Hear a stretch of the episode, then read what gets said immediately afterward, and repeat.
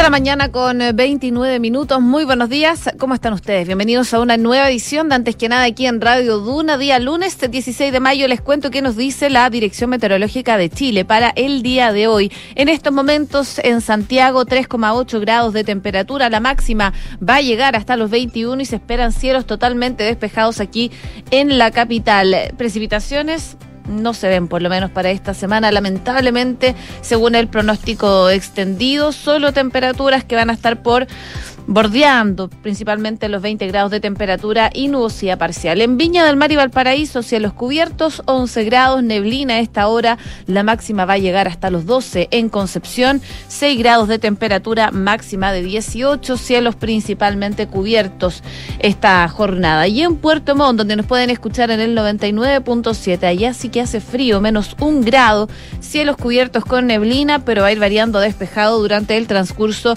de la tarde. La máxima máxima va a llegar hasta los 17 grados de temperatura en esa zona del país. Por supuesto, ustedes nos pueden escuchar a través de duna.cl en todo Chile y también en el mundo. Hacemos un resumen de las principales informaciones en los titulares.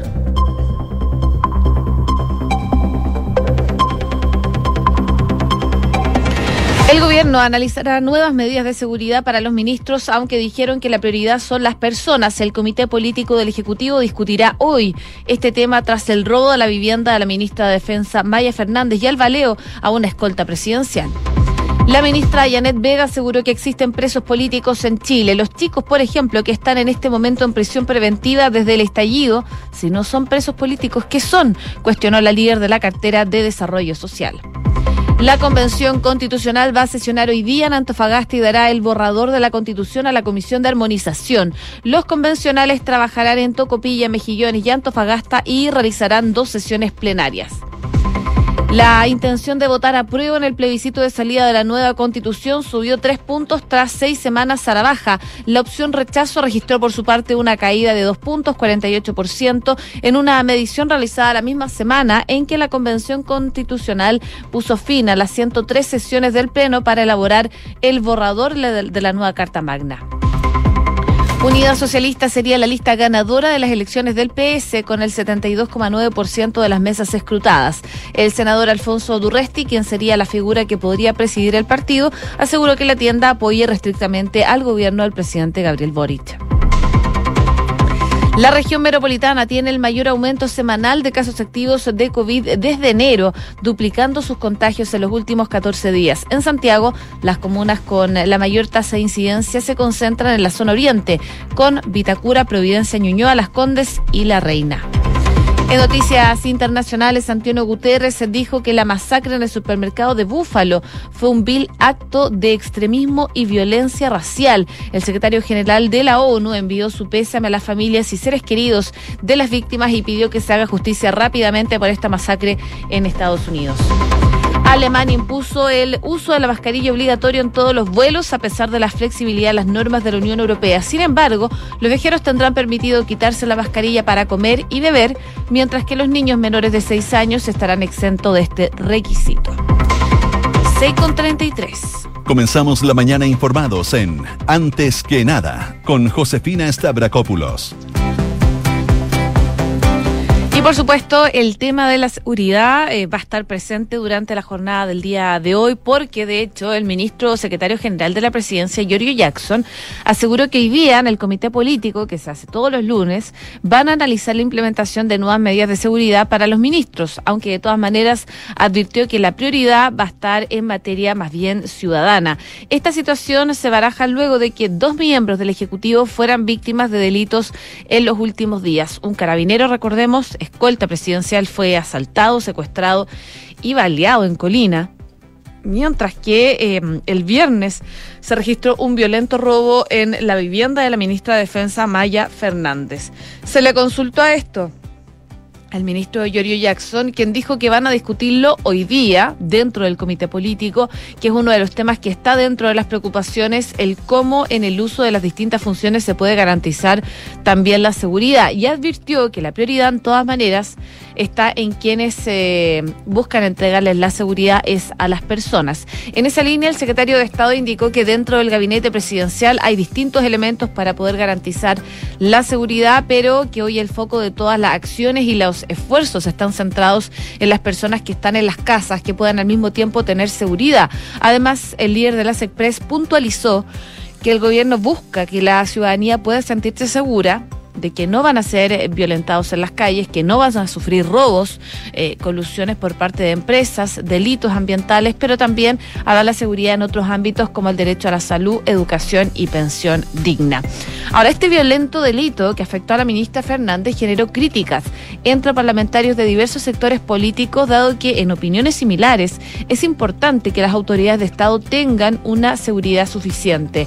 Según lo que decía, por ejemplo, el senador del PS, José Miguel Es que le extrañaba que no tengan un punto fijo o defensa en su casa, aunque habría que saber si ella pidió que no fuera así o se omitió, lo cual, claro, dice, sería muy grave. Mientras que su padre, el diputado Francisco Undurraga de Bópoli, considero que es insólito que una ministra de Defensa de Chile no tenga suficiente protección en su casa. Así que va a ser un tema que se va a discutir hoy día en el comité político que tienen todos los lunes en el gobierno del presidente Gabriel Boric. 6 con 36. Estás en Antes que nada con Josefina Stavrakopoulos.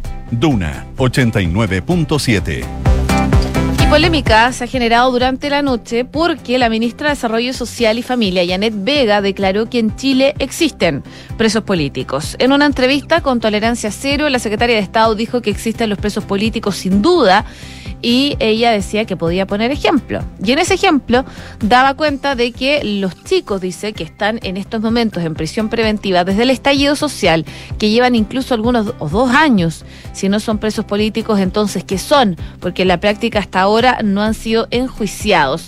Tras emitir estas declaraciones, la autoridad insistió en que la realidad es la realidad efectivamente dice, nosotros tenemos presos políticos, y no todos, pero algunos de los presos que tienen que ver con pueblos originarios son básicamente presos políticos, decía Janet Vega, refiriéndose a este último punto, a que eh, no iba a dar nombres que no era el momento, pero que obviamente hay personas que han sido encarceladas fundamentalmente por defender su derecho a la restitución de tierras. La ministra se pronunció luego sobre la labor de la justicia en estos casos, señalando que están en un terreno que es más pedregoso, que es un terreno de que la justicia tiene que hacer su labor, pero parte de la labor es que efectivamente las personas sean juzgadas, dice. No puedes tener a una persona dos años sin que sea juzgada porque eso sí que atenta contra el derecho de las personas a estar en libertad. A la vez manifestó la interrogante, ¿qué es esa persona que ha sido encarcelada por un tema asociado a algún tipo de ideología o pensamiento político y que se mantiene encarcelada en la práctica dos años sin, sin que se haga nada. Y al ser consultada sobre quién en Chile está encarcelado por su pensamiento político, la secretaria de Estado aseguró que hay personas del estallido social que efectivamente han estado encarceladas dos años y no se les ha juzgado y cuando se les juzga han salido libres. Además, en tono de crítica a los organismos que solicitan e imponen la medida cautelar más gravosa que contempla el Código Procesal Penal, aclaró que está diciendo que aquí se utiliza la prisión preventiva para esos casos de una manera que es exagerada por parte de quien no está cumpliendo el deber de llevar a juicio a las personas y no tenerlos en prisión preventiva. De todas maneras, horas más tarde, Vega dio pie atrás a estas declaraciones que dio en Tolerancia Cero, publicando en su cuenta de Twitter el siguiente mensaje. Dice, hay personas presas por delitos cometidos en contexto político. Pero eso dice, no es lo mismo que hayan personas presas por sus ideas. En ese sentido, no cabe hoy hablar de presos políticos, debí diferenciar y evitar malos entendidos, decía la ministra en su cuenta de Twitter. Cabe recordar que el pasado 15 de marzo la ministra del Interior, Isque Siches, en su frustrada visita a la comunidad de Temocuicuy, sí eh, se había referido sobre este concepto en ese momento dijo que el gobierno se iba a poner con todo lo que tiene sobre la mesa para buscar solucionar políticas. Pero aquellas personas que creen que la vía violenta nos va a permitir avanzar incluyendo demandas hacia presos políticos mapuches están muy equivocados. Días después eh, tuvo que salir el ministro de las Expresiones, Giorgio Jackson, eh, aclarando esa postura. Él decía que había muchos casos sin medir un debido proceso. Hay muchas personas que atraviesan prisión preventiva, como lo sucedió con la Machi Francisca Linconao, que hoy es convencional constituyente y que estuvo durante muchos meses privada de libertad sin que finalmente eh, se descubriera absolutamente nada. Él dijo además que en esa situación se ha repetido históricamente, en particular aplicando la ley de seguridad del Estado en la zona donde existe un conflicto entre el Estado chileno y el pueblo mapuche. Fue lo que dijo en su momento el eh, ministro de las Express, Giorgio Jackson. Sin embargo, ese mismo día, el subsecretario del Interior, Manuel Monsalve, abordó la denominada la denominación, digo, con una posición distinta. Él dijo en su momento que las personas que están hoy condenadas por un delito han sido condenadas por nuestro sistema judicial, por lo tanto están condenadas por un delito que está tipificado desde el Código Penal. Y desde esa perspectiva no son presos políticos. A su vez, la vocera Camila Vallejo salió también en marzo a referirse al tema, indicó que han dicho como ha dicho también el subsecretario Monsalve, y que eso es de toda lógica. Respecto al sistema judicial, ese calificativo no aplica, decía en su momento la vocera de gobierno. Pero claramente ahora se hable nuevamente este tema con las declaraciones de la ministra Janet Vega, quien eh, dijo durante la noche que existían presos políticos sin duda, pero que durante la madrugada en su cuenta de Twitter se retractó de esos dichos. 6 de la mañana con 40 minutos. Estás escuchando Antes que nada con Josefina Stavrakopoulos en Duna vamos a la convención constitucional porque algunos comenzaron a viajar durante la tarde de ayer y otros lo harán en el transcurso de esta jornada. Se trata de la segunda salida a terreno de la convención constitucional, esta vez para trasladarse a regiones, principalmente a la región de Antofagasta, a desarrollar sus actividades. Las que luego del término de las votaciones de sus propuestas de normas entró ya la recta final de ese trabajo. Y como uno de los hitos de la jornada de hoy, los convencionales van a asistir al Parque Cultural Ruinas de Guadalajara Chaca antigua fundición de metales construidas en el siglo XIX, durante la tarde para realizar un acto simbólico y la presentación oficial del proyecto de nueva constitución. Allí también se va a realizar la entrega de este a la Comisión de Armonización para que ésta comience su trabajo de velar por dotar mayor coherencia en el texto, el que deberá entregar al presidente Gabriel Boric ya el próximo 5 de julio, una vez disuelto el órgano constitucional para que convoque el plebiscito de salida fijado ya el 4 de septiembre. En esa actividad, además, se tienen eh, contempladas unas palabras de apertura de sesión del Pleno de la presidenta del órgano, María Elisa Quintero, la presentación de un video regional y un saludo de bienvenida del gobernador Ricardo Díaz y la entrega de un informe e iniciativas a la Comisión de Normas Transitorias y la de Preámbulo, quienes van a sesionar junto a las de armonización para partir ya el martes en distintos lugares de la región. Se espera que los convencionales de mm, las dos últimas se trasladen durante la tarde eh, a las comunas en las que van a sesionar, Calama, para que se vean las disposiciones transitorias y mejillones para el preámbulo y por lo tanto la mesa tiene contemplado para hoy sostener distintas reuniones desde la mañana, entre ellas con el gobernador, la delegada presidencial, alcaldes, concejales regionales y también eh, rectores de universidades. Parte de lo que se planea para el día de hoy. Previo a esto, en todo caso, ya en la mesa la convención se reunió al mediodía con el titular de la expresión Giorgio Jackson, y en ese encuentro el ministro entregó una copia física del informe para el debate de las normas transitorias, el cual incluye un aporte técnico, administrativo y financiero para la convención. En la cita que se desarrolló en el ex Congreso en Santiago también participó el, el vicepresidente Gaspar Domínguez y los vicepresidentes adjuntos, Yarela Gómez, por ejemplo, Tomás Laive, entre otros. Eh, que estuvieron presentes en esa instancia. Si bien hoy se espera difundir con la Comisión de Normas Transitorias el texto presentado por el Ministerio, eh, al término ya de la jornada ayer, eh, Jackson adelantaba la postura del Ejecutivo de que no se contemple la posibilidad de una reelección para el actual presidente. En paralelo, salió una nueva encuesta Academ que habla, de hecho, del plebiscito de salida. Ayer se conocieron estos números de la encuesta Academ correspondientes la segunda semana de mayo, la cual revela que después de seis semanas a la baja, la intención de votar a prueba en el plebiscito del próximo 4 de septiembre evidenció una leve alza de tres puntos porcentuales llegando al 38%. El incremento de las expectativas en el contexto de la Convención Constitucional eh, se puso fin finalmente el sábado. Eh, a las 103 sesiones del Pleno para elaborar el borrador de los diferentes artículos, 499 artículos para ser precisos, que dan vida a eh, la propuesta de nueva carta fundamental, el cual será presentado hoy día en Antofagasta ante los 40 miembros que integran la Comisión de Armonización. Pese a ello, la opción de validar el texto continúa con una diferencia significativa por debajo del rechazo, opción que registró una caída de dos puntos alcanzando el 46%. En ese sentido, los rangos que definen el aumento del apruebo se concentran entre las personas mayores de 55 años, en estratos bajos y en los habitantes de Santiago, mientras que el rechazo sigue predominando entre los mayores de 35 años en quienes forman parte de la clase media y también en las regiones. A la vez, la confianza de la Convención Constitucional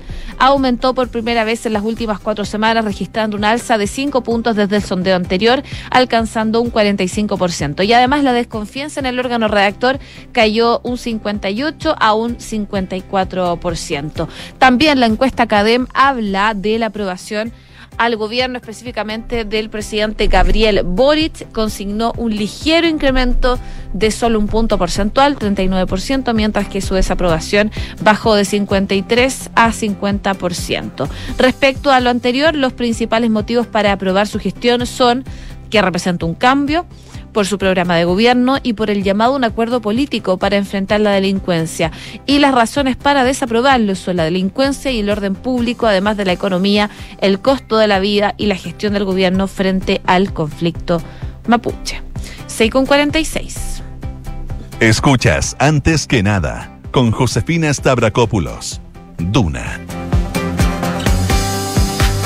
Y seguimos con noticias del ámbito nacional. Por supuesto, hay preocupación por la situación sanitaria del COVID-19. Los casos activos, es decir, personas que contagian, que se encuentran en una etapa de infección en que pueden transmitir el virus a otro, ha ido en considerable aumento en los últimos días. Así, por ejemplo, ayer se registraron 18.775, la cifra más alta desde el 5 de abril. Anteriormente, a partir de datos del último informe epidemiológico, que se publicó el sábado 7 de mayo, eh, la, se analizó un análisis que arrojó que en la región metropolitana, por ejemplo, existe un alza de un 32,21% entre el 29 de abril y el 6 de mayo respecto de los casos activos, rompiendo con ello una tendencia que venía a la baja en la región metropolitana desde su pic del 7 de febrero, día en que se registraron en ese entonces 55.460 personas activas. Sin embargo, esa baja de los últimos tres meses se quebró el pasado 29 de abril y de ahí en adelante comenzó un aumento ya en las cifras. Tras esos antecedentes, el MinSal tomó medidas. Fue así que el pasado 12 de mayo, 95 comunas retrocedieron a fase de medio impacto sanitario.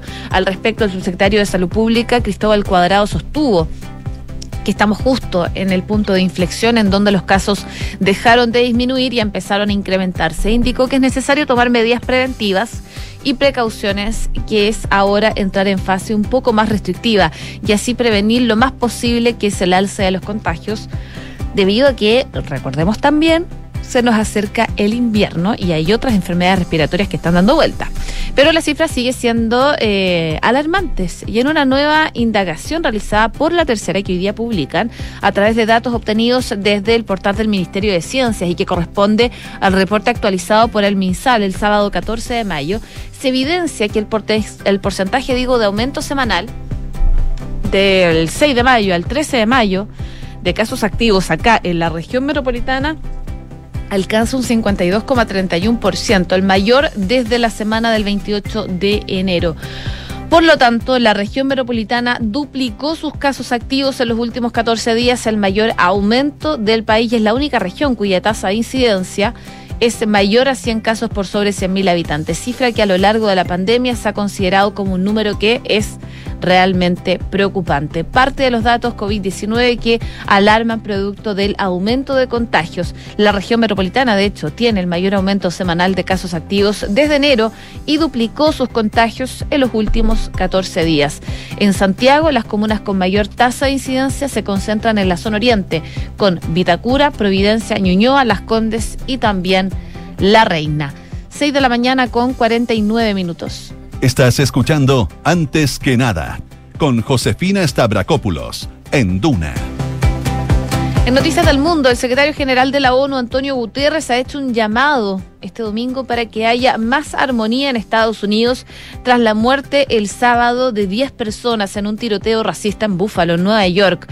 Guterres se ha mostrado consternado por este vil, dice acto de extremismo, violencia y racista, ha subrayado en un comunicado el portavoz de la ONU. Así entonces han hecho hincapié en que el secretario general condena en los términos más enérgicos el racismo en todas sus formas y la discriminación basada en la raza, la religión, las creencias y el origen nacional. Todos debemos trabajar juntos para construir una sociedad más pacífica. Guterres ha enviado su más sentido pésame también a las familias y seres queridos de las víctimas y espera entonces que se haga justicia. El atacante es un individuo de 18 años de edad solamente, identificado como Peyton Gendron, quien eh, abrió fuego indiscriminadamente en una tienda de un barrio de mayoría negra y publicó el ataque en directo en sus redes sociales. 11 de las 13 personas alcanzadas por las balas son eh, negras. La Fiscalía del Distrito del Condado de Erie, en el norte de Nueva York, identificó al tirador que el último sábado mató a 10 personas en este supermercado de la ciudad de Buffalo. Como Peyton es Gendron, un joven blanco de 18 años que había sido definido previamente como supremacista blanco. Él quedó detenido sin derecho a fianza bajo los cargos de homicidio en primer grado y va a comparecer por primera vez ya mañana por la mañana ante el juez. El delito podría costarle la cadena perpetua, ya que el Estado de Nueva York no tiene actualmente la pena de muerte. Eso por lo menos se destaca en la prensa internacional. Este joven que mató a las 10 personas en este supermercado en Búfalo por motivos racistas, eh, de todas maneras, eh, según lo que se destaca hoy en la prensa internacional, le perdonó, entre comillas, la vida a una persona blanca y le dijo en ese momento, lo siento. También en Estados Unidos, lamentablemente, al menos una persona fue asesinada y otras cinco resultaron heridas ayer en un tiroteo en una iglesia a las afueras de Los Ángeles, en California, según lo que informan las autoridades. La policía arrestó al presunto autor del tiroteo que disparó contra varias personas en una iglesia presbiteriana en Laguna Woods, al sureste de Los Ángeles. Lamentablemente, un fin de semana bastante violento en Estados Unidos. Y dejamos Estados Unidos para ir brevemente a Alemania, porque a pesar de la flexibilización, digo, de las restricciones de la Unión Europea a partir de hoy día, los pasajeros que vuelan hacia y desde Alemania seguirán estando obligados a usar mascarilla en los vuelos, según informó el Ministerio del Interior de ese país. Las mascarillas deberán llevarse durante el embarque, desembarque del avión y durante todo el vuelo. Sin embargo, los viajeros tendrán permitido quitarse la mascarilla, por supuesto, para comer y tomar agua o beber algún líquido. Los niños menores de 6 años están exentos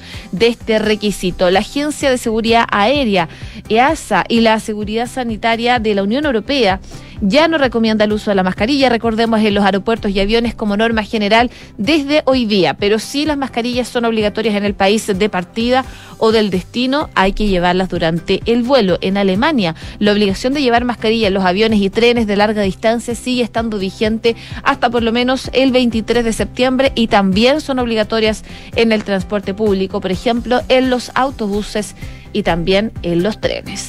6 de la mañana con 53 minutos. Cifras, mercados, empresas. Las principales noticias económicas están en Antes que nada. Pulso, el día de hoy de la tercera, destaca que si bien al cierre del trimestre móvil enero-marzo, según cifras del Instituto Nacional de Estadísticas, aún falta por recuperar 144 mil empleos para el mercado laboral chileno que alcance los registros de hecho previo a la pandemia. El repunte en materia de puestos de trabajo ha sido muy importante y dicha tendencia comenzó a gestarse el año pasado junto con el desconfinamiento que experimentó la economía. En ese contexto, la revisión de los informes informe financiero del 2021 de las 28 compañías que conforman el IPSA, la Bolsa de Santiago, arrojó que el 54% de ellas aumentó su número de trabajadores el año pasado en comparación con el 2020. Esto en línea con las mejoras de las condiciones sanitarias en los países en que se mantienen las operaciones. El 46% restante disminuyó sus puntos de trabajo en el mismo periodo y se trata de 7.799 empleos extra generados durante el 2021 por parte de las compañías que tienen presencia en diversos países, además de Chile como Argentina, Brasil, Perú, México y Estados Unidos, entre otros parte de las materias que se destaca hoy en la prensa económica, que el 54% de las empresas del IPSA aumentó su dotación de trabajadores ya el año pasado. Una buena noticia a pesar de las malas que tuvimos, por supuesto, a propósito de la pandemia. El IPSA, también les cuento, pierde casi 3% desde su pica anual y la mayoría de las empresas vale menos que su patrimonio, según lo que destaca la prensa económica el día de hoy en pulso de la tercera. Y por supuesto también se destaca lo que está pasando con el turismo. Ya eh, han pasado más de dos años de la llegada de la pandemia del COVID a nuestro país y siendo el rubro hotelero uno de los más golpeados económicamente, hoy las medidas sanitarias en su gran mayoría se han flexibilizado y con ello ya los chilenos han vuelto a viajar y buscar hospedaje. Así, el sector hotelero ha experimentado un repunte desde el segundo semestre del año pasado, principalmente por la demanda interna. Y en ese contexto, eh, ¿cuál es la preocupación o la percepción que tiene la población nacional sobre los hoteles? Para indagar eso, la carrera de Ingeniería en Gestión de Expediciones y Ecoturismo de la Universidad San Sebastián realizó un reporte de evaluación hotelera en Chile que recoge los comentarios y valoraciones de los turistas nacionales en distintas plataformas digitales de reservas de hoteles de 3 a 5 estrellas y boutique registrados en Cernatur. Los hoteles calificados están ubicados en San Pedro de Atacama, Viña del Mar, Pucón, Villarrica, Puerto Natales y Torres del, del eh, Paine. Y ahí eh, Pablo Ramírez, eh, coordinador especialista en gestión de alojamientos turísticos de la San Sebastián, señaló que es primera vez en Chile que se hace un reporte de estas características y que para su realización se consideraron cuatro indicadores: sostenibilidad, marketing, relación precio-calidad y recursos humanos. De acuerdo a los datos recopilados, lo anterior está por sobre la importancia que se da en acciones del cuidado del medio ambiente como gestión de recursos de agua y manejo de la basura o política sustentable. El ítem de relevancia más mencionado por los turistas locales fue la relación entre precio y calidad. Y en ese sentido, un 70% de ellos no considera justos los precios. Al respecto, los juicios negativos de los turistas apuntan a la mala aislación acústica, baños pequeños, deterioro de las habitaciones y también la limpieza. En cuanto al desayuno, las alusiones negativas se enfocan en que son pobres y poco variados y que no están incluidos en la tarifa. Otro elemento que despierta descontento son, por ejemplo, las conexiones Wi-Fi deficientes, ausencia de ascensores y mala señal de televisión. Así entonces, este informe revela que la percepción mayoritariamente de los turistas locales es que los precios no se condicen con la calidad en los hoteles en Chile. Probablemente va a ser un tema que se va a tener que analizar luego de que ya se empiece a flexibilizar la pandemia del COVID-19 en nuestro país. 6 de la mañana con 57 minutos. Les cuento que a esta hora hay un grave accidente en Avenida El Cerro con los conquistadores que está generando desvíos de tránsito a la altura de Los Saldes y Costanera Norte. Eh, está habilitado el túnel a Huechuraba, personal del CIAT está trabajando en el lugar, pero claro, eso podría generar más congestión a esta hora de la mañana en esa zona de Providencia para que lo tengan en consideración. Em, todo el flujo, de hecho, de Avenida El Cerro al norte es desviado por Avenida Santa María y Avenida El Cerro al sur en la salida del túnel es desviado por Avenida Los Conquistadores al poniente. Esto, como les comentaba, debido a un procedimiento por una colisión de vehículos que lamentablemente terminó con una persona muerta. Y les cuento que sabías que puedes comprar de forma anticipada los servicios funerarios de María Ayuda. Entrégale a tu familia la tranquilidad que necesitan y estarás apoyando a cientos de niños de la Fundación María Ayuda. Convierte el dolor en un acto de amor. Cotiza y compra en www.funerariamariaayuda.cl. ¿Y te gustaría reordenar y consolidar tus cuentas en una sola cuota mensual? Bueno, con el crédito de consumo de Banco Consorcio eso es posible. Simula y solicita tu crédito de consumo en bancoconsorcio.cl. Bien a continuación, Duna en punto junto a Rodrigo Álvarez. Siguen en la sintonía de Radio Duna acá 89.7.